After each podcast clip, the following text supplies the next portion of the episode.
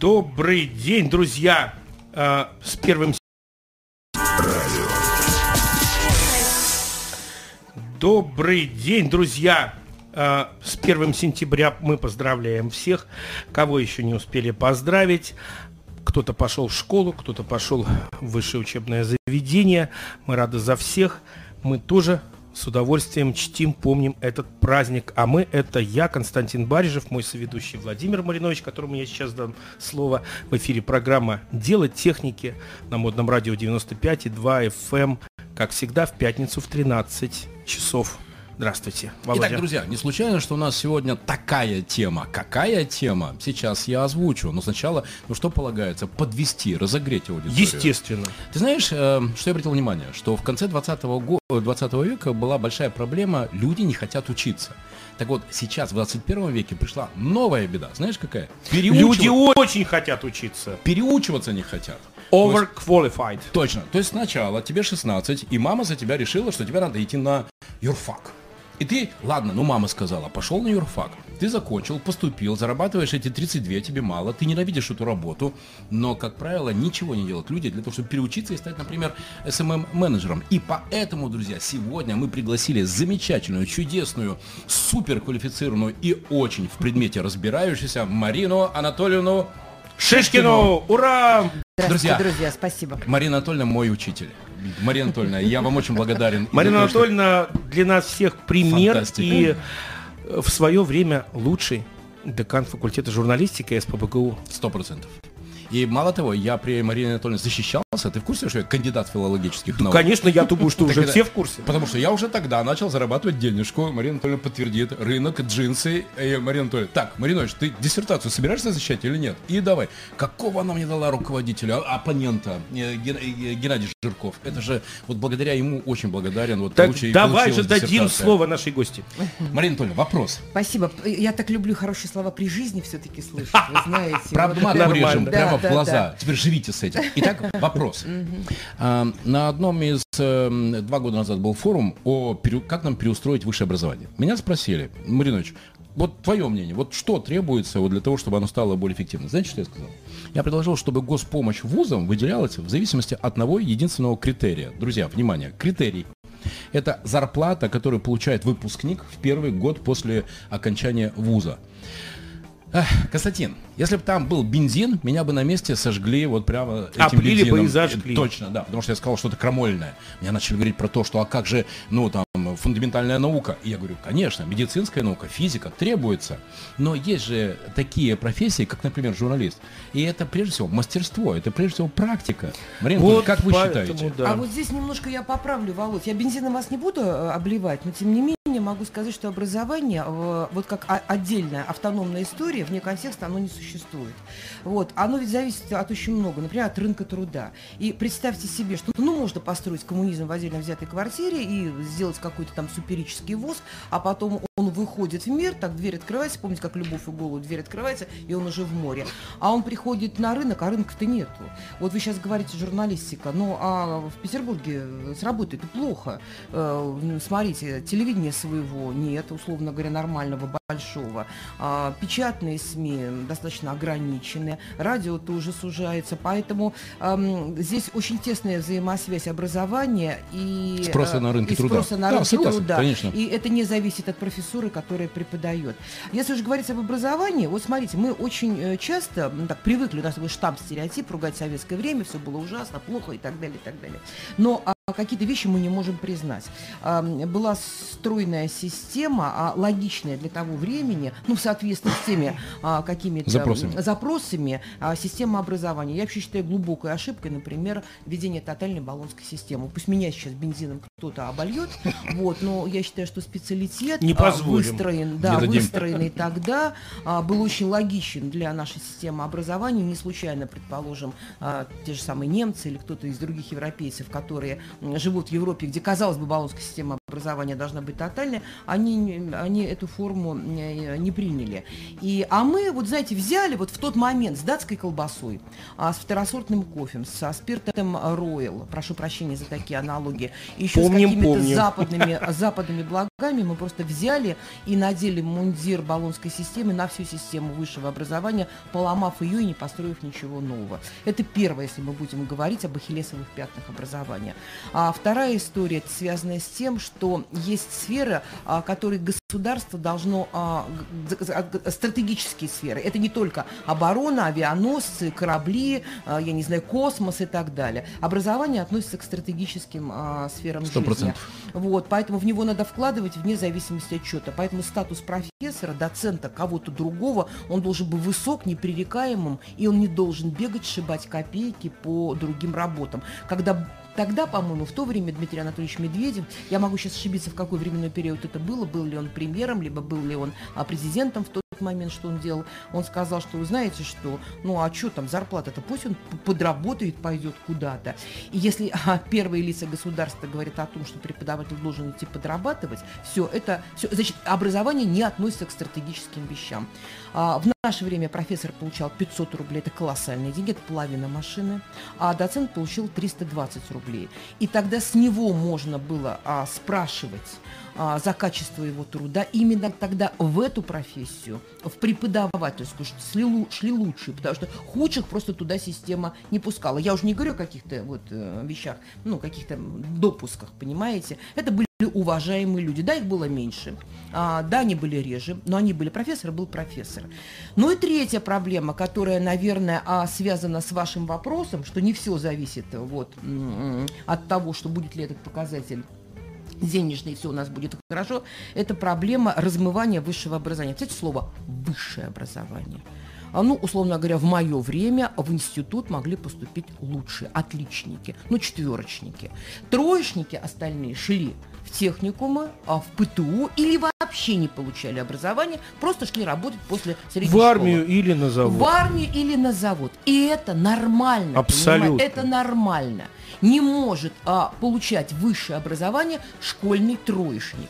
Сейчас а, такое количество якобы вузов, псевдовузов, куда идут э, люди, не готовые к получению высшего образования. То есть вот, вот это размывание высшего образования, статус диплома, э, он, это очень важно. То есть у нас одни вузы и нет ПТУ. Так не бывает, понимаете? А, а кто будет работать? А Вопрос. Будет, да. да. И вот эти факторы, они, э, наверное, если бы они легли рядом э, с э, вашим предложением оплатить достойно выпускнику, и, вернее, чтобы выпускник мог себя продать на рынке, вы сказали. И в зависимости от этого да, и завис... датировать и, работу и, вуза. И, и датировать работу. Вот это, наверное, создало бы какую-то, условно говоря, вот такую картину. Поэтому вот все, что я могу сказать. К сожалению, система сдержек и против противовесов это не про нас. К сожалению, мы э, настолько далеко ушли не то чтобы от идеалов, даже от нормы, что остается только, не знаю, наверное, ну опять же, это вопрос наш любимый с моим соведущим Владимиром Мариновичем. Знаешь, Кто виноват или что делать? Во. Вот, вот, как круто. всегда. И вот про что делать. А тогда следующий вопрос. Вот про вот этого 16-летнего отпрыска или про барышню и про ту самую маму, которая определяет дальнейший путь. Как думаете, что нужно сделать, чтобы мамы перестали определять э, путь э, барышни или, или сыночка? Ну, потому что очень часто, к сожалению, я вижу, что мамаши хотят, чтобы их ребенок прожил их жизнь. Не свою, а их. Вот что здесь, на ваш взгляд, нужно государству делать? Например, просто государственная программа, которая, не знаю, там, с пятого класса, с десятого, я не, не, не, не знаю, вам решать. И по проф... Мария Анатольевна, вы в этом прекрасно. Ты да. насчет профориентации Точно, говоришь сейчас? Чтобы он понимал, куда ему реально надо идти. Может быть, не в юристы, может быть, в слесаре. Я не думаю, что это проблема государства. Нельзя а, государство заставлять решать те вопросы, предлагать ему решать те, те вопросы, которые просто не являются его вопросами. А, мать не поменять. И здесь в зависимости от того, какая мать. Это же а, экстраполируется на любые сферы жизни, не только на того, какое образование получить, какой вуз идти, на какой девушке жениться, каким транспортом ездить, какие ботинки носить, с кем дружить, а, какие слова употреблять. Поэтому а, государство не должно запрещено а, никаким образом, а, так сказать, вмешиваться в материнскую психологию. Ну, мать, мать сама, ну вот, ну, мать, есть такие матери, а есть другие матери. Ну, что тут делать? Но в школе же можно в, уже... Вопрос профориентации, да. да, вопрос про, профориентации, наверное, хороший вопрос. Но а, еще такая деталь, вот эм, если уж так совсем покритиковать нынешнюю сложившуюся систему э, ну, образования, она связана с тем, что разорваны связи. Вот э, разво, разорваны, э, разорвана линейка, а, которая строит, ну, условно говоря, не гражданина, а работника. Ведь помимо а, того, что человек является гражданином, он еще является работником для государства. Это линейка а, школа, вуз, и работы, и возможность угу. работы. Вот эта линейка, она должна быть выстроена без каких-то прерывных э, звеньев, условно говоря. А, а мы ее разорвали какими вещами? Мы ее разорвали, конечно, системой ЕГЭ, прежде всего. Угу. Поэтому а, мы сейчас вернемся к профориентации. Дальше мы ее разорвали тем, что у нас нет связи между а, а, дипломом, образованием и работой. Человек просто не может ее найти, не потому что он дурак. Он просто ее просто реально нет. Выпускников вузов просто больше. Либо их больше на одной части территории, в крупных городах, мегаполисах, а совершенно нет, предположим, в области. Ну, где-то где здесь переизбыток врачей у нас в Москве и Петербурге, а где-то в э, деревнях их не хватает. Но их не хватает не потому, что, а, а, так сказать, э, они не хотят, а потому что в свое время, модернизируя систему, предположим, э, здравоохранения, мы просто взяли и закрыли фельдшерские пункты а, в деревнях. Потом мы закрыли школы за неэффективность. Это тоже было вот в то время. Кстати, закрыть школу за неэффективность. Не может быть эффективной. Как может быть? Это слово неприменимо. В итоге э, деревня потеряла школу и э, фельдшера, и мед, медпункт потерялась сама, и люди перестали туда ехать. Вот в чем дело. И все начали скапливаться в больших городах. То есть мы прервали вот эти две вещи.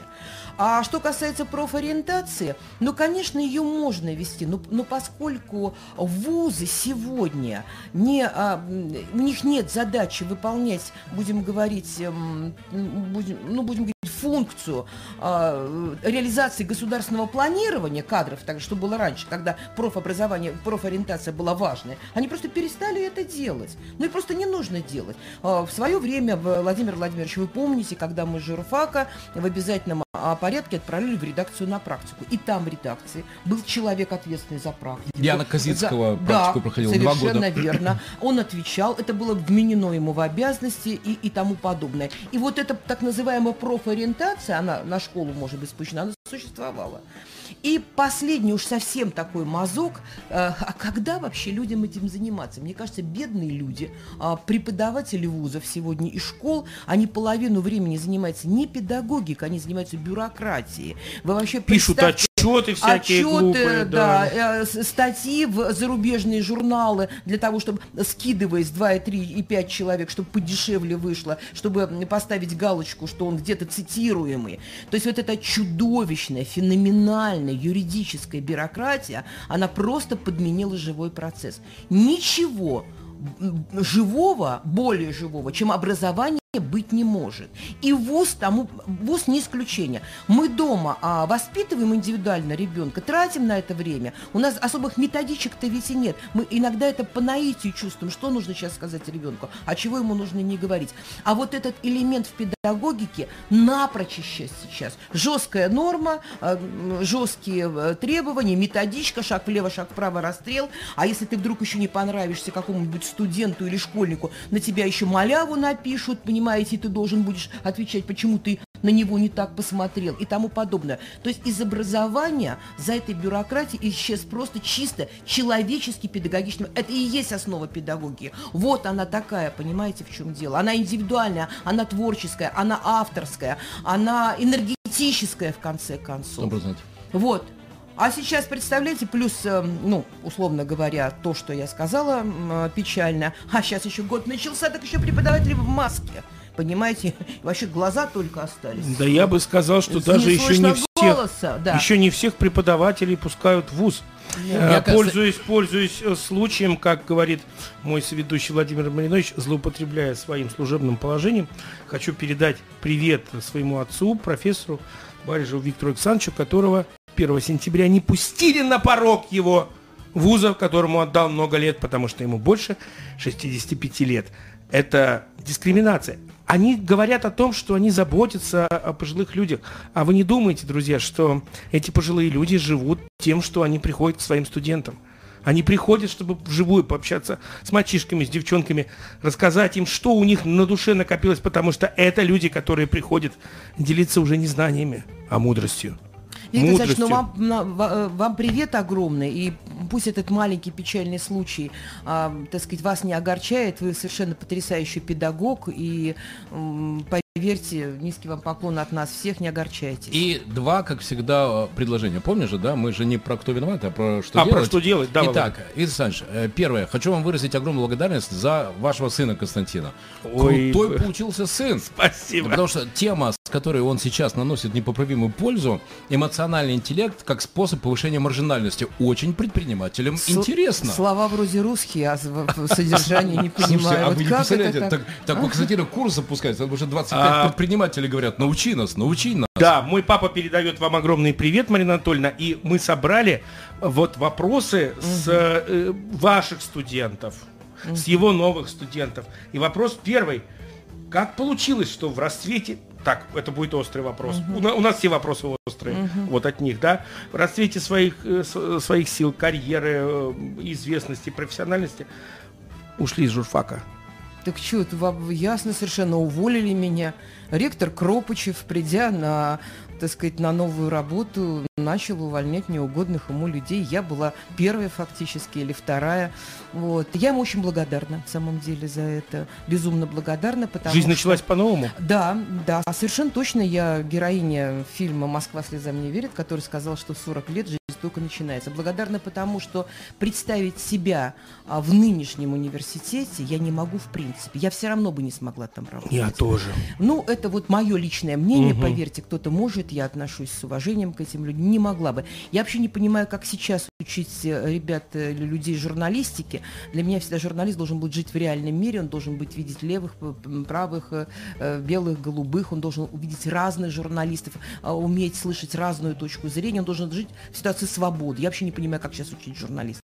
Что сейчас а с вот нашей так... журналистикой происходит? Вот скажите честно. Э, что журнали... Она вообще есть? Э, журналистика есть, ее стало меньше просто значительно. Она вытесняется другой тканью. Да, да, она вытесняется другой тканью. Ее, ее сейчас временно, поверьте, коллеги, временно, я абсолютно отдаю, э, так сказать, отчет своим словам, есть заменила надежда. новая такая форма, другая, вернее, форма, она не новая, она очень старая форма, она называется пропаганда.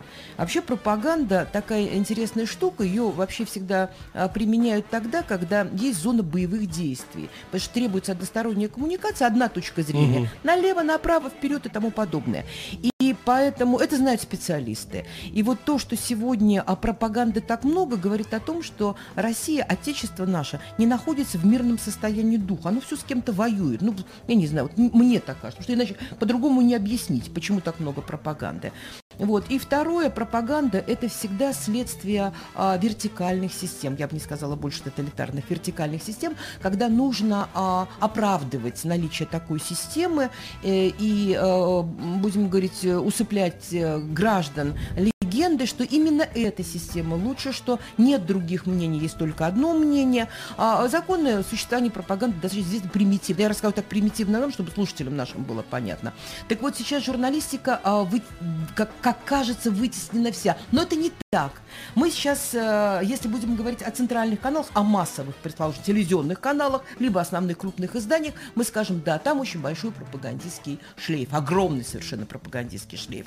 Но журналистика не может исчезнуть, а в принципе не может исчезнуть. Она перешла в социальные сети. Она перешла в социальные сети. Совершенно верно. Да. Пожалуйста, любой уважающийся человек, вот вы, наверное, день начинаете сразу, открываете, Точно, да. А, да, вы либо смотрите какие-то Конечно, интересные Facebook. А, ну, я не знаю, все что угодно, социальные сети, либо а, вы читаете блогеров, либо вы выходите на YouTube, там, я не знаю, кто Дудя слушает, кто еще кого-то. У каждого есть свои предпочтения. Здесь я поэтому скажу, что у нас по большому счету возможность получения информации осталась прежней. Да. Но э, изменились средства, по которым, формы, да. по которым мы получаем. Каналы. Мы, можем каналы, совершенно верно. А если кто захочет, тот получит эту информацию и еще более расширенную, более глубокую. Поэтому тот, кто тратит колоссальные деньги на содержание пропагандистской машины, думая, что люди в этой дреме будут находиться, а постоянно глубоко ошибается. В это время под этой, значит, картошечкой, я не знаю, вырастают новые ростки, молодое поколение, которое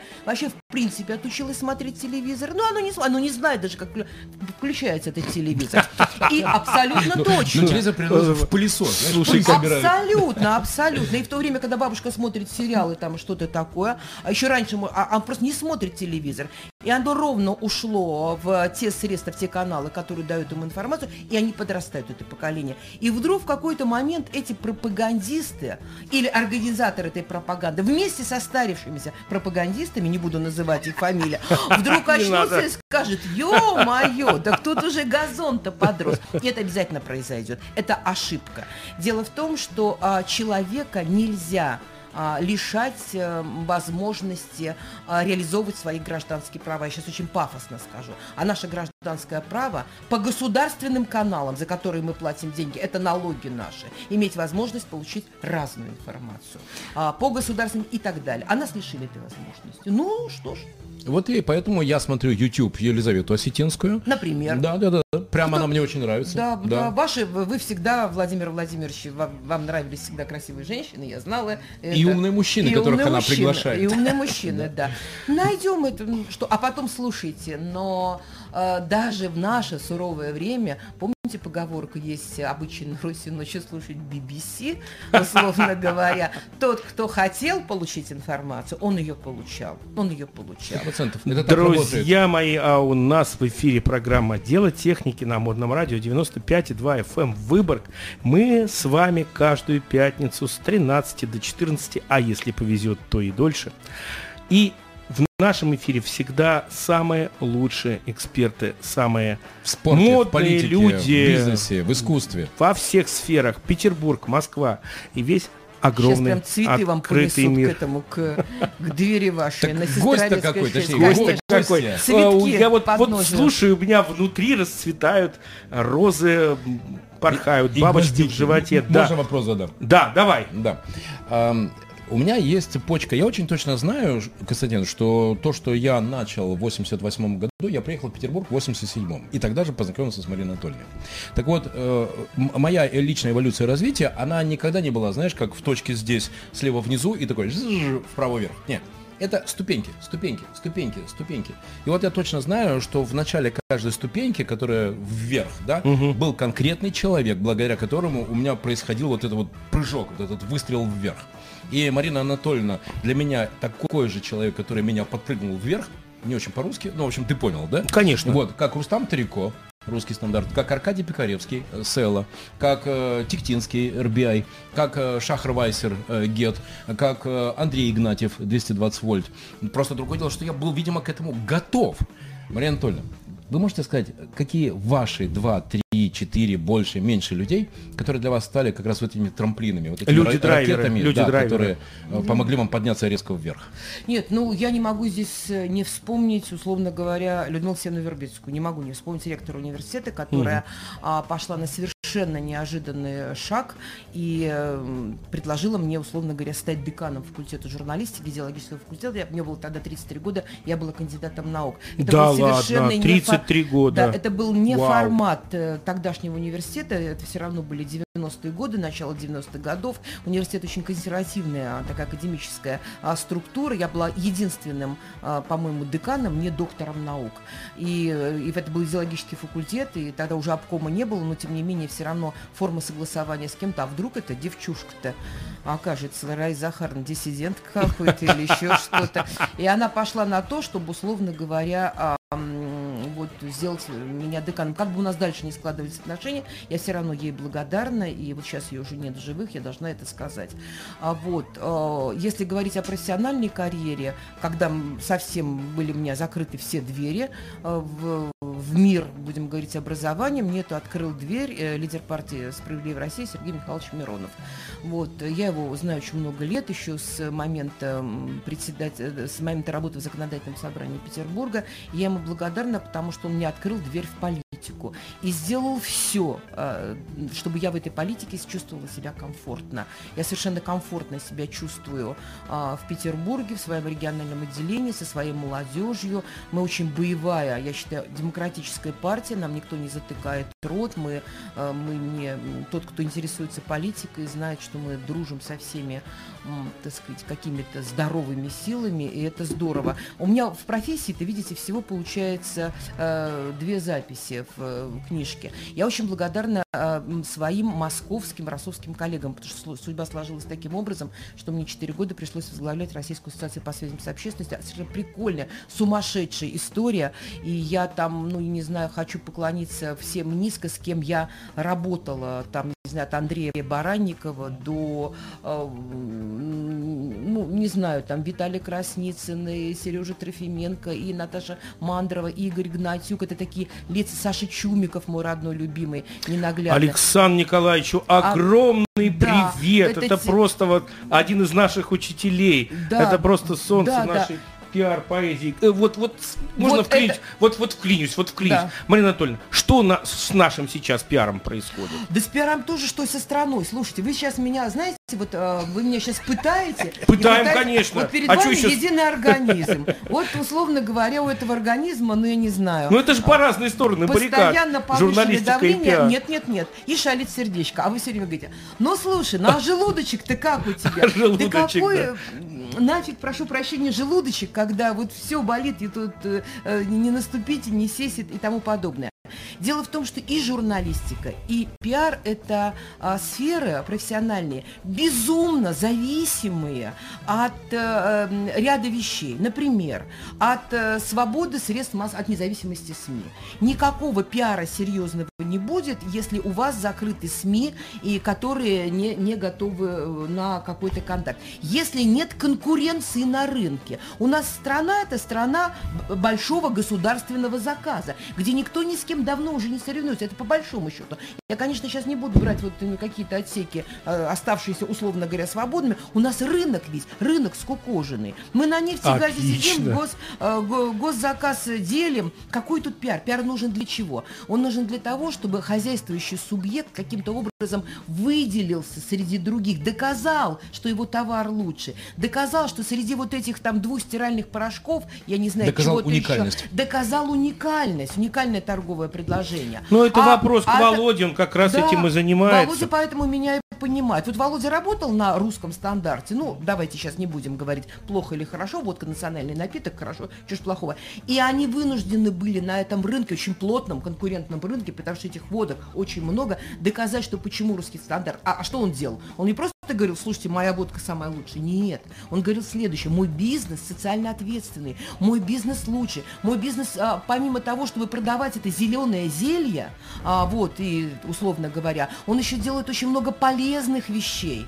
А, помогает там, я не знаю, детям. Да потому что рабочие места, налоги. Рабочие места, да. налоги. И есть программа далее. русского стандарта вот, помощи обездоленным детям. Вот это что такое пиар. То есть пиар это уникальная технология, доказательство того, что ты не зря живешь на этом свете как хозяйствующий субъект, что ты действительно приличный, что ты не прячешь налоги, э, ты сам, что ты не платишь серую заработную зарплату, что ты открыт, ты, ты абсолютно транспарентный вот, вот это сейчас не нужно никому, потому что ты работаешь, условно говоря, потому, ты работаешь потому хорошо, потому что у тебя кто-то есть в какой-то администрации, что ты получишь госзаказ, а что тебе аренду там, я не знаю, скостят и тому подобное. Это же все связано с банками совсем.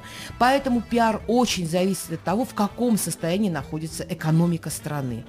А, а если Конечно. политический пиар, а, он зависит от того, в каком состоянии находится политика страны. Если вы мне сейчас скажете, что есть конкурентное политическое поле, я не соглашусь. Это поле партий, которым разрешено быть на этом рынке понимаете, в политическом рынке. И этот же политический пиар такой же однобокий. Это квазиформы. Это квазиформы. Как только в Америке а, было принято так называемое антитрастовое законодательство, как только монополиям дали по рукам, там начался, э, на, на, это было начало развития пиара. Мы сейчас какая экономика? Какой у нас, какой, вот что, вот, вот отсюда и пляшем.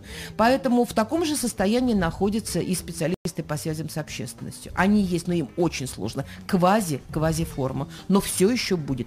Вот. И шить сарафаны и легкие платья из ситца обязательно нужно. Молодежь, то, которая сейчас учится на журналистике, на пиаре, это обязательно будет носиться. Потому что есть. хорошая погода будет. будет. Есть, есть, друзья, такая песня «Горячий ветер июля». Нас унесет июля уже нет, на дворе сентябрь, поэтому мы Поэтому мы в программе сегодня... «Дело техники» с Константином Барижевым приглашаем как раз тех людей, которые видят, визионеры. Марина Анатольевна, угу. а, могу вам сказать, что, дружище, согласен ли ты, что вот мы сейчас находимся в студии с Мариной Анатольевной, и нас аж вот волны энергии Марины Анатольевны вот так вот просто покачивают. штормит, просто качает. Это я настолько, я, так, я ловлю огромный кайф от, от, от, от нашего разговора. Он а, не просто профессиональный, он действительно энергетически заряжен так вот. Когда мы видим человека, который неравнодушен к тому, как мы живем, это так здорово, правда? Да вообще так... таких людей очень много. Вот зря вы. Не, не, вот не, зря вы сейчас. Не, не, все... мы... Вопрос, вопрос, вопрос, вопрос. вопрос. Ага. Да, мы не просто так, мы подкрадываемся. Ага. Да, да, да, сейчас, да, да, а я думала от чистого сердца. От чистого... Сижу уже, все. Ушки в трубочку. Нет. Так вот, если бы, Костя, если бы у меня было столько золотых дублонов, сколько раз меня спрашивали, Марина, откуда ты берешь свою энергию? Как ты умудряешься ее не зажигать? Марина Антоновна, Откуда вы берете свою энергию? Как вы умудряетесь ее не зажигать? Я смотрю постоянно на чудесный э, э, профиль в Фейсбуке Марина Анатольевна. Там постоянно выловленная рыба, собранные грибы, какие-то а вкусные блюда. Слушай, я вау, когда вау, вот, вот, с грибами, вот как, жаба вот задушила. Грибов в этом году у меня нету. Я не ходила за грибами, не могла, а рыбу ловила. Энергия моя из Чудова Новгородской области, откуда я родом, от мамы, папы, да. А вот с рыбой, да, я только вот эм, четыре дня назад приехала с Кольского полуострова. Да, где, да, да, да. Как там, я... как там? Ой, там классно. Слушайте, ну вот опять про страну, вот опять, да, вот да, сейчас. Да, рыба, только, честно только говоря, есть донная, белая рыба. Правда, сейчас сезон не крупная рыба, крупных особей не было. Она очеред... осенью пойдет, в октябре май, пойдет. Октябрь и май. Но я очень угу. зимы боюсь, потому что все-таки холодновато. Сейчас там, представляете, такая, в общем-то, не жара. Борис мой такой холодный 4 градуса. А в мае, вот бог даст, я пойду, что пойдут крупные экземпляры. Mm. Вот они все выйдут. Вот. Треска а, пойдет. Треска, сайда, пик, шахек и а так ты в этом далее. шаришь, да? Конечно, я же рыбак. Да. Ну, я же в Карелии прожил пять лет, Володя. Мои любимые края это, У меня просто это северо-запад Ленобласти и Карелия. Это... Но вот про э, жизнь, да, вот э, город меня потрясал. Это был первый раз в Мурманске, там угу. у меня есть друзья очень близкие мне. А, Саш Макаревич, вдруг ты меня слышишь, прям огромный тебе привет. И э, смотрите, какая история прекрасный город. Это а, э, Териберка, это единственный угу. выход а, в Баренцево море. Да. Баренцево да. море это Северный Ледовитый океан. То есть ты понимаешь, что ты стоишь на берегу Северного Ледовитого океана. Это ни с чем не сравнимое ощущение. Город. В мое время это был город, где а, жило 120 а, тысяч моряков торгового флота. Это рыба, это рыба прежде всего. Это город, где эм, полярные подводные лодки, североморск надводные, условно а говоря, какое там северное база. сияние. Да, сейчас а, моряков этих осталось, как мне кажется, чуть меньше 40 тысяч. Город не имеет, а, город а, опустился до планки 280 тысяч э, жителей. Вот 300 тысяч это уже критическая история, это 280 тысяч. Это красивейшее, фантастическое, эк экономически выгодное место, а, оно, оно, не, оно не живет. Вы понимаете это по поводу страны? Но самое главное, Кольский залив, берег Мурманска, ребята, там нет ни одного причалившего корабля с рыбой. А говорят, в советское время, когда а, добывали рыбу, очередь была для того, чтобы причалить. И стоит вот эта переработка угля, который идет из Кузбасса в Китай, понимаете? Ну, почему? Почему рыба уходит на... Потому что там в Норвегии дороже ее продавать. Почему в Мурманске нет рыбы свежей? Или мало ее? Почему Это у нас вопросы. рыба стоит дороже мяса, ребята? Почему? Вот в чем дело. И вот эти вопросы, от этих вопросов, на эти вопросы нет ответа есть есть ответы. Ответ такой, когда вот один орган важный очень а, затронут, вот, то болит весь организм. А вообще Муромец фантастический. Я все-таки надеюсь, что этот город приобретет свою вот эту былую славу. Он потрясающий. Что, что я взял? Два источника энергии. Первое – рыбу люблю ловить. И второе – за державу обидно. Еще. А, ну как, жить надо. Ну, нет, что я, там, что там, жизни, нет, я могу что сказать, там за люди? Что там за люди? Люди хорошие, северные люди, трудяги с небольшой зарплатой, а, которые в самом деле э, живут достаточно долгое время а, без солнца и в вот этом как там полярная полярная, полярная ночь, ночь полярная да, ночь да, это да, не да. для слабонервных это и, сейчас не предположим при этих зарплатах не имеют возможность вывести детей на солнце это же тоже очень важно. Володь ответ знаете какой простой? Я уже могу себе позволить потому что наверное все-таки ты думаешь тоже о каких-то там прожитых годах или о чем-то это не про вас. Нет да что знаете, я все-таки считаю, что умею. Да, нет, конечно, я еще ничего. Мне кажется, вопрос отношения к жизни. Вот э, стакан наполовину полон или наполовину пуст. У меня он все-таки наполовину э, полон всегда. 100%. Может быть, да, может быть, э, да, спасает, конечно, в жизни это оптимизм, ощущение того, что уныние страшный грех. Я верю в, в то, что уныние страшный грех. И мне нравится видеть люди хорошие, а не плохое. Это спасает. На самом деле а, ошибок меньше, чем открытий. Вот. Потому что если начнешь думать о людях э, плохо, то, может быть, конечно, ты от чего-то себя предостережешь, но потери будут большие, ты пройдешь мимо какого-то конкретного человека. Ну и прощать надо, господи, ну что прощать. Вот и вся история. А... Еще вопрос. Да. А, три человека. Окей. А, три книги. Для меня это Драйзер, а, Ремарк и Мамардашвили. Вы знаете, с Ремарком сразу совпаду uh-huh. с вами, вот как ни странно, да? А, все-таки нет, наверное, это... Сейчас, вы знаете, вы, вы, может быть, удивитесь. Это братья Карамазовы, это Ремарк, это Мастер Маргарита. если Бу... говорить о классике. Да, да, да, по ну, поводу ну, Булгакова. Мы... А три очень сложно назвать, потому что они все ну, немножко, да. да. Нет, они все. Ну, вот, наверное, да. Вот, как ни странно, с Ремарком у меня была такая же история. Я была просто... Мария семь раз перечитал всего Ремарка семь раз. Это безумие. Вот. Ну, да. Знаете, вначале как-то не поймешь, потом ты еще не знаешь подоплеки, ты не знаешь прототипов, историю прототипов, условно говоря. Как только ты начинаешь понимать, что это события реальной жизни, связаны с реальными персонажами, а ты, конечно, уже по-другому это воспринимаешь. Знаете, я очень люблю, как ни странно, читать книги. Я очень люблю детективы читать, вот, которые, а читаешь как будто в первый раз. Угу. То есть как тебя как бы стирает из памяти, так просто из жесткого диска все так нафиг вылетело, и ты по-новому читаешь, чтобы понимаешь, какие-то отголоски были. Я ужасно это люблю. А второе, я люблю читать э, книги, которые, э, за которые которыми пытаешься ищешь что-то новое. Господи, а вот этого-то я не увидел. Mm-hmm, а вот mm-hmm, это же да, оно да, так да. же. А вот, вот я не знаю. Вот, условно говоря, какой-то период своей жизни, и мне очень стыдно, она такая девичья была, я только очень долго перечитывала Бунина. Мне, mm. И вот, знаете, прям, я, я, а, но книга ведь это волна. Книга это волна. Сейчас иногда берешь классику какую-то, и ты не можешь ее читать, не попала в эту волну, вот не, не попала в тебя. Ну, у меня с книгами такие да, отношения, да. да. А вот есть то, что, наверное, вечно. Ну, наверное, вот как ни странно, вот почему. Невский проспект. Идем... Э, а я думала, вы Веллера говорите. Картинку рисую. Э, идем мы с Константином Барижем по Невскому проспекту, и вдруг нам навстречу Константин, 16-летний Барижев. Что бы ты сказал 16-летнему Барижеву? О, блин, я, а, я знаю, что бы сказал. Доллары скупай. Марина Анатольевна, идете по Невскому проспекту, и вам навстречу 16-летняя Марина Анатольевна. Что бы вы сказали? Марина, Марина. Я бы э, Пахмутова и Добрандрау в исполнении Градского вспомнила. Как молоды мы были? Как молоды мы были, как искренне любили. Да. Нет, ну, конечно, что бы я сказала?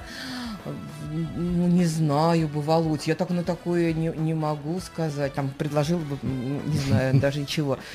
Конечно, а, конечно, все равно у любого человека эмоционального, я очень эмоциональный, а, ты все равно перебираешь а, в памяти то, что ты сделал неправильно. И вот самое главное, мне сейчас почему-то с возрастом я вспоминаю, кому я сделала больно, перед кем я была несправедлива. Вот что я, а таких у каждого человека набор огромный, понимаете? Вот. Список грехов. Список, даже вот Кость, даже я не знаю, как это грехи, это какие-то твои такие, такие вещи грубые, кажется, безобразные. То есть, а, и это все равно связано с отношением к человеку. Вот, наверное, бы я бы что сделала? Отвела в сторону, условно говоря, и сказала, слушай, я тебя прошу, вот этого не, это очень плохо. Mm-hmm. Просто поверь. Mm-hmm. Ну вот просто поверь, даже если в какой-то момент ты делаешь это по небрежности, не совершай этого. Мне почему-то стыдно за свои поступки. Я их не забываю. Я возвращаюсь, там, не знаю, когда молюсь или когда-то что что делаю, я а, помню это, и это всегда будет со мной. Просто будет всегда со мной. Техника, друзья, происходит от древнегреческого слова «техне», которое означает «искусство». В каждой из наших программ мы говорим о том, как искусство, как техника, как технологии, как люди, которые пытаются улучшить качество нашей жизни, работают, как это все действует. И в каждой нашей программе очередной изумительный эксперт сегодня нашей гостей стала Марина Анатольевна Шишкина, бывший декан факультета журналистики, общественный политический деятель, женщина-совесть, женщина-загадка, женщина-чудо, которая сама из чудова. Вот. И нам очень нравится, Володя, да, сегодня? И женщина-энергия. И женщина-энергия. Мария Анатольевна, у вот меня вот все мужчины вот... такие, такие вот хотят подзарядиться, все. Такие хотят У нас, у нас, вот, вот, вот, вот, возвращаемся. Вов, Вов, это список вопросов от наших значит, ребят, которые, которые читают нас в соцсетях. А, и вопрос от студентов э, э, университета управления экономики. Вы сейчас где-то что-то ведете для, для детей, для студентов? Если меня приглашают прочитать лекцию куда-либо, я никогда не отказываю, потому что я ужасно, ужасно скучаю по студентам. Я обещал своему отцу, что я передам просьбу вам э, от него, придете ли вы к ним в университет управления экономики на Лермонтовском. Я почту за честь, конечно, приду. Ребята, радуйтесь. Начинайте готовиться, готовьте вопросы. Тут явно такие какие-то возможности. Не, не, Володь, мы с тобой тоже придем. Это у нас просто, Володя, продукт плейсмент. Знаете, такой простой приемчик. Для предпринимателей от Волгограда, э, Волгограда, от Владивостока до Калининграда про пиар, э, мастер-класс. Ну, э, Владимир Владимирович, конечно, да, конечно. Да, вот так вот, вот так вот программа «Дело техники» позволяет нам... Я женщина, не знающая техники отказа в этом деле, конечно, я говорю да, да, да, да. Хочешь, я расскажу вам мое... Мы любим в наших эфирах причинять непоправимое добро и пользу. И вот как это делала Мария Анатольевна. Так. Значит, я это видел своими глазами. Давай. Идет Марина Анатольевна, и вокруг нее, знаешь, такие волны, люди, движения, и все хотят подойти и что-то спросить. И Мария Анатольевна каждому найдет доброе слово, и она каждому что-то такое ободряющее скажет. А вот этому скажет, ну, подходи, поговорим. А вот этому скажет, хорошо, сделай так. А вот этого похвалит. А вот это, м-м, вот я, я это видел своими глазами. И вдруг весь организм, который был в управлении у Марины Анатольевны, такой, знаешь, наэлектризованный этой, этой энергией, и все двигается, все работает, идут какие-то проекты, и студенты на нее смотрят божественно воодушевленными глазами. Это, это было, и ты это видел, и конечно, я это видел. Конечно, я это да, видел. да, да, да. Мария Анатольевна, кто вас этому научил? Ага, еще знаете, как мой муж говорит, подойдет, еще обязательно поцелует всех. Это правда. Просто небольшого, еще говорит, подпрыгнет, еще поцелует всех. Я ни разу не делал, что вы ругались. Конечно. Как у вас получалось вот это вот все вращать? Да еще как. Это вы спросите моих коллег по факультету, деканские совещания, ученые советы. Серьезно? Прям не, ну, а-та-та? А-та-та, конечно, а-та-та, а-та-та. Ну, а как мне... без него? Да, а как же без этого? Да не, ну, как слушайте, любой эмоциональный человек, он действительно позволяет себе резкий тон, за который я, на самом деле, очень не уважаю. Мне очень не нравится, когда я позволяю себе грубые или резкие вещи, а я позволяю себе, я не могу сдержаться, потом мне так стыдно становится. Но это же потом уже становится, а вначале-то знаете, как хорошо ругнуться. Мне, э, у меня по жизни такой склад, знаете, я вот себя как бы анализирую, знаете, такого э, советского руководителя такой, либо такой председатель колхоза, который выйдет, там, вот, во мне это Бабы, зарыто. закрой слух. Вот да, это реально во мне это зарыто, то есть это такое, я не знаю с чем, но мне это ужасно не нравится. Мне, э, я не люблю людей, которые позволяют позволяют себе вот э, крепкое словцо, какую-нибудь там ненормативную лексику, считают, что это вот так здорово. Я не очень это люблю, скажу честно, и чем больше, тем, чем дальше, тем больше я не люблю употребление ненормативной лексики, даже вот где-то там среди своих каких-то. Ну, не нравится мне это дело. Но внутри во мне зарыто, и поэтому я всегда вот этого председателя колхоза такого, я пытаюсь рубить в себе. И говорит, Марина, но ты все-таки уже столько лет живешь в Ленинграде, Петербурге. Ты уже почти что петербурженка. Ты все-таки профессор. Но зачем же ты так у так унизительно себя ведешь. Ну, бывает, бывает. Ну, мы же все родом из Советского Союза. И мы все люди. Ну, а чего мы все люди, да. Друзья, вы слушаете программу «Дело техники» на Модном радио. Константин Барижев, автор программы и соведущий. Для меня это большая честь, Константин. Спасибо, что пригласил. Спасибо, Я... Володя, тебе за то, что делаешь каждый наш эфир настоящим праздником, за твой драйв, за твое умение находить самых а, лучших гостей. Люди-то какие у нас приходят. Мария Анатольевна, да. вы согласны, что пришло время чету-че? От человека к человеку. Что вот это вот B2C, B2G, B2B, вот это все, это уже так медленно отчаливает в прошлое. И сейчас уже нет отношений с какой-то организацией. Мне нравится или не нравится эта организация. Мне нравится или не нравится работать с человеком, который в этой организации да, представляет. Да. И вот это че-ту-че. Персонализируется а, Слушайте, все. ну так это же естественные процессы. Это все волны.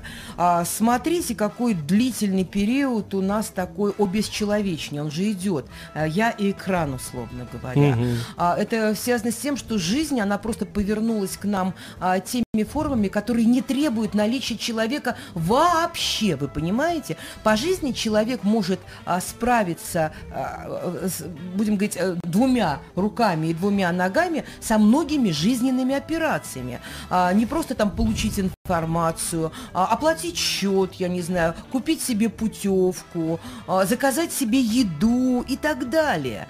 И этот период огромный, колоссальный, это период а, безумного а, технологического облегчения а, и, как ни странно, социального облегчения, потому что а, очень много интровертов, у нас вообще очень много интровертов угу. людей, да, и раньше их социум заставлял хоть каким-то образом повернуться к человеку, выйти что-то сделать. А сейчас а, интроверт это вообще, это вообще просто здорово. Ты, это субъект. Это просто абсолютно, ну серьезно. Мария Анатольевна, я вам раскрою тайну. Знаете, кто Константин такой? Я ну. его вычислил. Он экстравертный интроверт.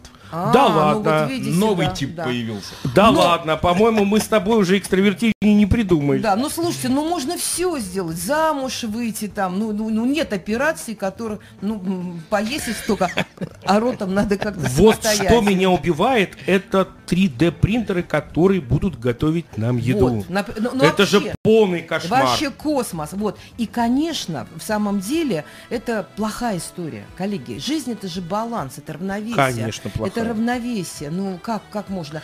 Ничего нет дороже, скажу вам банальность, да, словами классика, а, нет больше роскоши, чем роскошь человеческого общения. Естественно. Вот. Ты и... приходишь на рынок, ты покупаешь угу. рыбу, и вот эту рыбу ты несешь домой, и ты ее будешь вкусно готовить, ты ее намажешь специями, обсыпешь овощами, поставишь в духовку, и потом ты будешь счастлив. завтракал.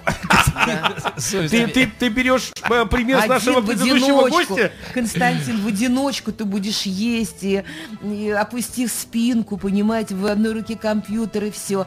А потом вот эта вся а, интровертская вот эта жизнь, она к чему привела?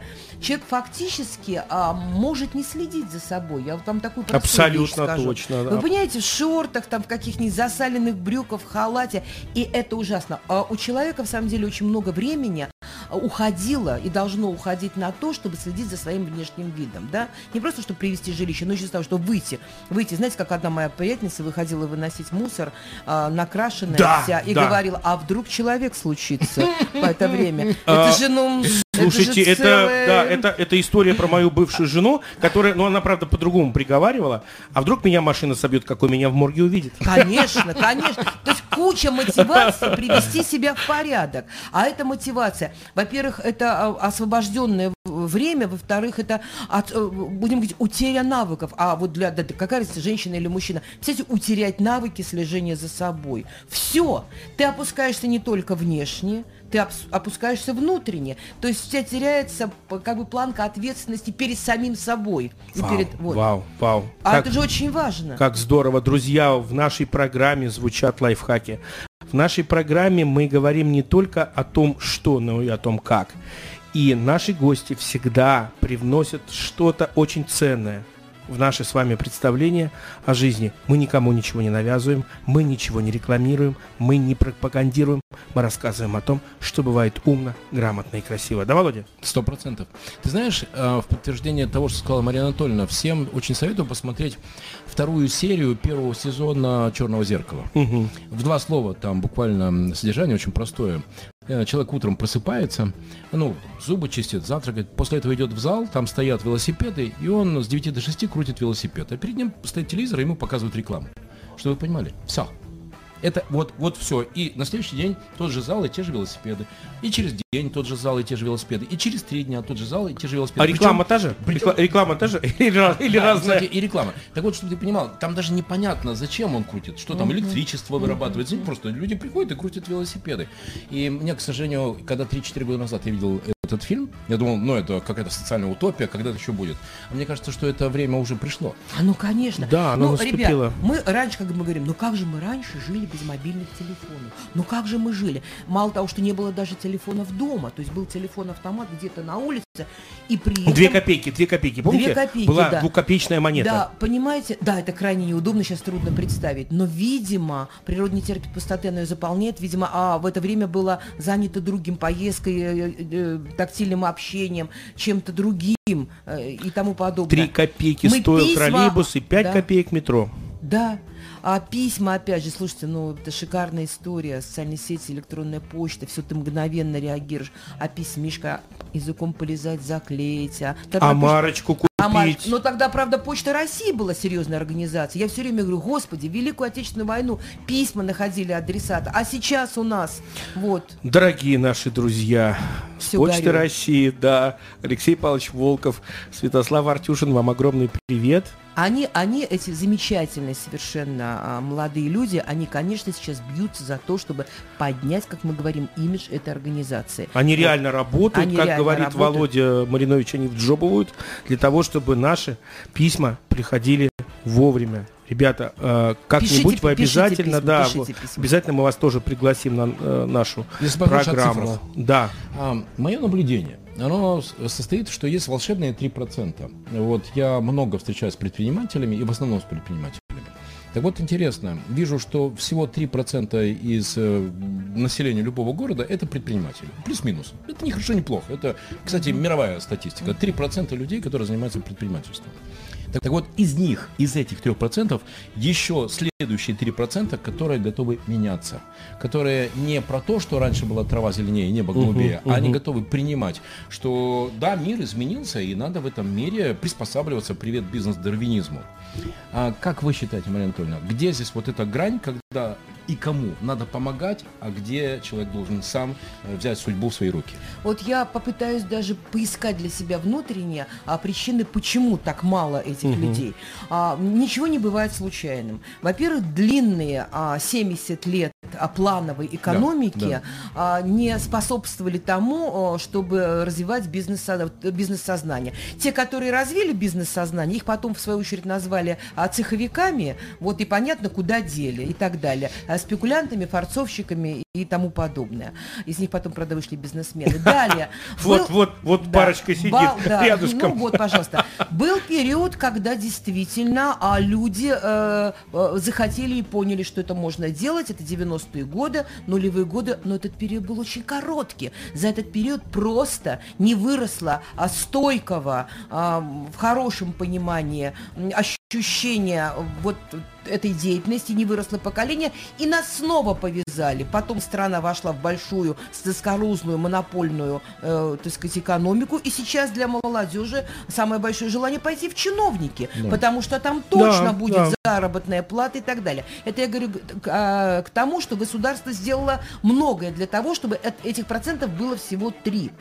А, почему, а, да, и, конечно, боязнь человека, потому что человек не верит, он не верит. У нас все время меняются правила игры, все время. У нас этих законов, которые там поменяют, я не знаю, налоговую базу, условно говоря, отношение к той или иной отрасли, их же просто немерное количество.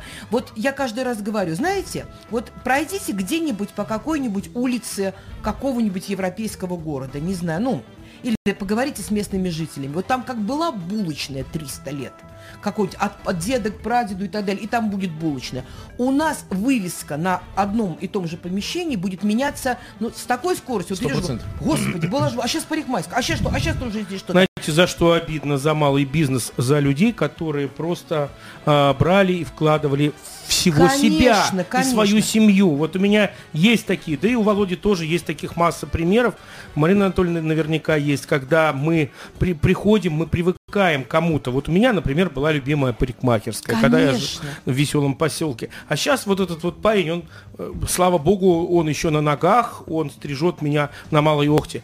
Но я привык к тому, что э, я прихожу пообщаться Нафиг мне эта стрижка, я сам себя могу побрить, я прихожу пообщаться. Это страт, это страт, это другое. Но К нам присоединился вопрос... Вячеслав, наш фотограф, сейчас будет делать красивые фото. Мы, да. Только очень красивые. Угу. Вот, да, очень красивые, меня да. немножко так подретушируйте здесь морщинки. Вопрос, кому помогать? Мне сложно ответить на этот вопрос. Э, я бы вообще, мне вообще вот понятие помощи, оно даже не так важно, как понятие «не мешайте, создайте условия». Вот, вот, вот. Вот честно вот. говоря, потому что, наверное, помогать надо этим, этим и этим. Но я, э, вот если бы, если бы государство, вот был бы человек, вот Костя был государство такое, условно говоря, угу. я бы сказала, слушайте, хватит уже, не мешайте просто. Напишите одно правило, пусть оно будет не очень удачное, пусть будет какое-то так далее. И в рамках этого правила пусть люди работают 100, 200, 300 лет. Не меняйте это и не троньте его, не мешайте. Этими фискальными органами, этими э, Роспотребнадзорами, этими санэпидстанциями и так далее. У нас же в стране сегодня Роспотребнадзор – это просто… Он и губернатор города, он и президент страны. Это все. Вы такого человека знаете, Роспотребнадзор? Вы его не знаете. Вы структуру… Вы знаете, что такое есть в государственном управлении? Все не все. Вот с ковидом у нас ведь кто управляет? Роспотребнадзор. Вот, э, наверное, так бы я э, ответила на ваш вопрос. А если есть возможность помочь, да помогите, да не жалейте этих денег, в конце концов. Господи, сколько в стране не туда идет. И поэтому мы приглашаем тех, кто делает. Пример. Я люблю примеры. Есть замечательная барышня, Светлана Казновская. Работала финансовым директором э, на заводе. И вдруг она обнаружила, что как-то утром едет на работу, ну, без удовольствия. Знаете, что начала делать? Она начала по вечерам делать тортики. Тортики. Через две недели семья говорит, мама, вкусные тортики, ну уже в штаны не влезаем. Мама, ладно, она тогда давай эти тортики... Дари соседям, дари точно, соседям, точно. конечно. Слушайте, вы, а, а, точно. Господи. Через две недели соседи говорят, Светланушка, родная, пожалуйста, все прекрасно, ну уже прям. И в этот момент прилетел первый заказ на свадебный торт. А Марина Анатольевна знает, что свадебные торты – это особый вид тортового искусства. Сейчас она уже владелица компании, которая занимается тортами, и у нее даже несколько кафе, которые, представьте себе, как называется, «Кусочек счастья». Счастливый, светлый человек. А молодец. Но у меня тоже есть пример одной знакомой, которая, имея двоих детей, работая а, бухгалтером на серьезной работе, а, по а, ночам, по вечерам печет тортики, потому что она, во-первых, а, это дивно умеет делать, во-вторых, ей просто нужна лишняя копеечка для воспитания двух детей. Я а, могу сказать, что я просто с, склоняю голову над этими людьми. А, кто-то кто вышивает, кто-то еще что-то делает. Так вот бы, если бы у этих людей была возможность еще и сетулизироваться, грубо говоря, как хватило силу вашей приятельницы, ну, сил, там, здоровья, умения, это же все-таки тут отдельные навыки, это было бы совершенно замечательно. Если они а, продолжают это делать, условно говоря, как самозанятые, тоже пусть продолжает делать. Я тоже заказываю такие тортики, если есть возможность. Прекрасный пример. Где-нибудь бы, вот Израиль, если мне не, ошиба, мне не, не изменяет память, там 60 э, с хвостиком процентов э, это доля малого бизнеса. То есть малый бизнес – это кровь, это кровь государства. Ой, Но нефть, как хорошо газ, мне да, напомнили. Да. Пользуясь случаем, я передать хочу, привет в Израиль Хочу передать привет своему а. хорошему знакомому Эдуарду Шапира, э, бывшему э, консулу государства Израиль э, в Санкт-Петербурге. Эдик, я тебя очень хорошо помню. Привет большой тебе, шалом. Вот. Так, э, у нас осталось э, времечко совсем немножко, поэтому давайте выварим лайфхаки. Марина Анатольевна, вот, вот я топлю за э, молодежь все-таки. Вот сейчас за, зашел Слава своим присутствием, напомнил, мой племянник Филипп 1 сентября пошел в ВУЗ. Вот, молодым ребяткам, которые в ВУЗ пошли, что пожелаем? Как им стать собой? А, ничего не изменилось. Нет ничего более стабильного, чем, чем человеческая психология, человеческое поведение. А, если такой принять модель, что я оправдываю свои неудачи а, вот, внешними обстоятельствами, то при самом благополучном стечении обстоятельств всегда найдутся внешние обстоятельства, которые будут мешать тебе делать. А, во-первых, э, я пожелаю всем ребятам верить в себя, это очень важно. А, большинство людей думают, что, слушайте, все, где, вокруг какие все умный, красивый, а я такой дурак, у меня ничего не получится. Ничего подобного. Я совершенно э, уверена в том, что у каждого человека есть свое я, и у него все получится. Мой жизненный принцип «дорога осилит идущий» совершенно срабатывает всю жизнь. Второе. Не смотреть на внешние обстоятельства и а, тупо, угрюмо, а, честно, добросовестно а, делать то, зачем человек пришел в ВУЗ. А пришел он за тем, что учиться. Учиться всегда тяжело и скучно, могу сказать. Веселого там, хорош, вот если на, учеба нормальная, это всегда трудно, это не весело. Весело это там, вот. Поэтому приготовиться к тому, что это будет эм, всегда грустно. И самое главное, хочу пожелать и сказать им следующее. Вот знаете, есть мой лайфхак такой, как вы говорите, а, таким словом красивым. Ребят, запомните, нет ни одной напрасно прочитанной строчки и написанной фразы, ни одной а, вот книжки, которая пройдет мимо. Вам кажется, зачем я сейчас это читаю? Будет минута, будет, когда это выстрелит, обязательно. Поэтому, если вы читаете, пишете и какое-то знание в себя а, вталкиваете, это обязательно пригодится. Ну, вот то, что я хочу сказать. А, умный человек, а, знаете, чем он хорош? Он защищен. Ему всегда легче, чем дураку, потому что он всегда найдет возможность выйти из той или иной ситуации.